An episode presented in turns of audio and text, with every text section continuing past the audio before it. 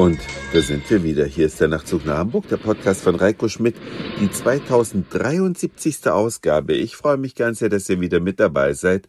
Und ja, wenn man mit dem Wohnmobil in der Normandie unterwegs ist, das ist schon echt eine tolle Sache.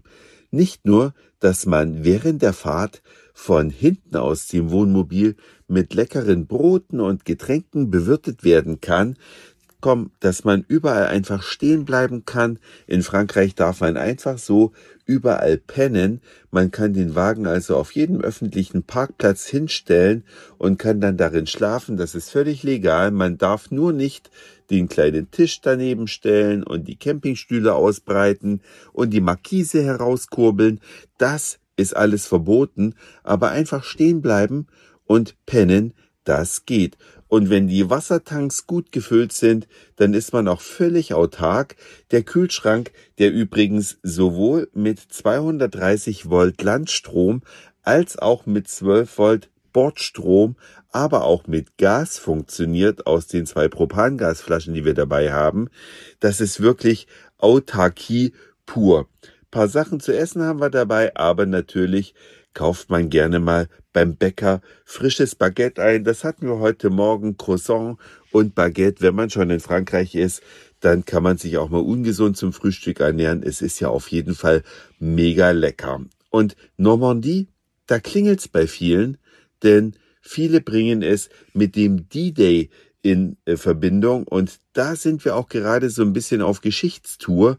Wir besuchen wichtige Städte des D-Days, der 6. Juni 1944, die Landung der Alliierten in der Normandie, das wird kurz als D-Day bezeichnet und damals, so kann man es vielleicht kurz zusammenfassen, begann die Befreiung Europas und was hier alles von den Deutschen aufgebaut wurde, um den ja, Nordatlantikwall zu verteidigen, das kann man sich hier an vielen Ruinen und Städten noch besichtigen Maschinengewehrstellungen, Granatwerferstellungen, viel Beton, alles entlang der Atlantikküste. Viele dieser Ruinen bestehen heute noch und man kann sie eben besichtigen.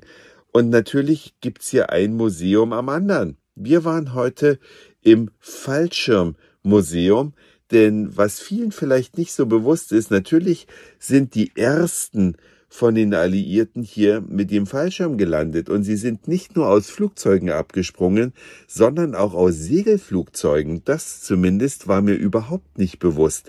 Und diese Segelflugzeuge, die etliche Soldaten laden konnten, aber auch unter anderem Jeeps, die sind natürlich manchmal auch gecrashed und haben dann ihren Einsatzzweck verfehlt.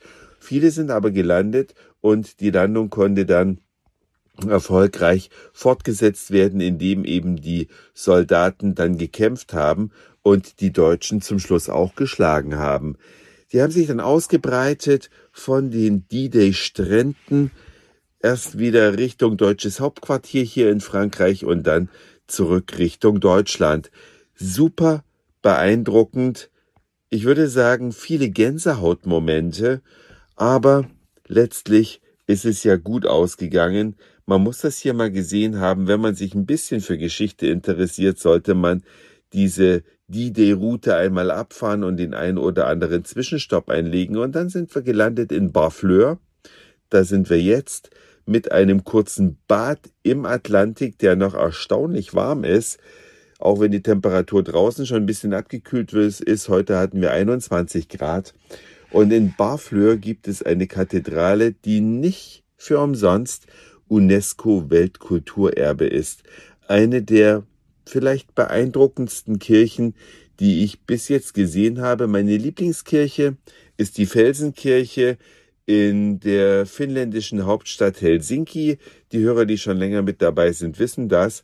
Aber ich denke, dicht gefolgt von dieser Kirche, von der Kathedrale Notre Dame hier in Barfleur, solltet ihr euch mal im Internet anschauen unglaublich, was die Baumeister der damaligen Zeit geleistet haben und innen drin, in der Mitte, ein sehr moderner Altar aus der Jetztzeit.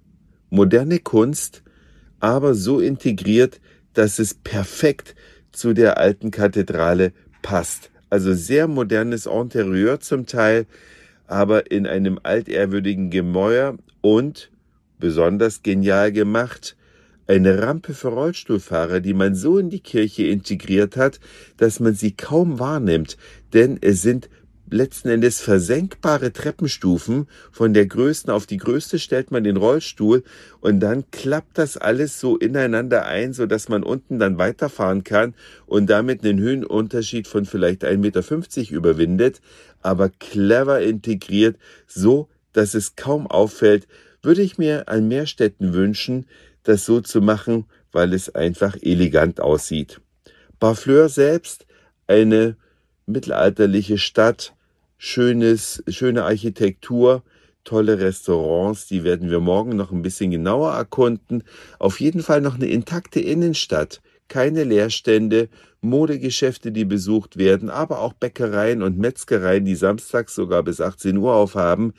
Das ist also auf jeden Fall sehr beeindruckend. Das war's für heute.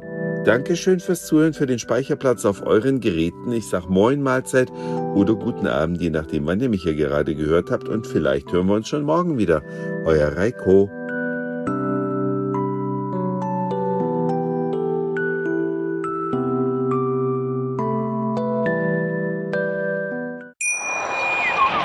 Schatz, ich bin neu verliebt. Was?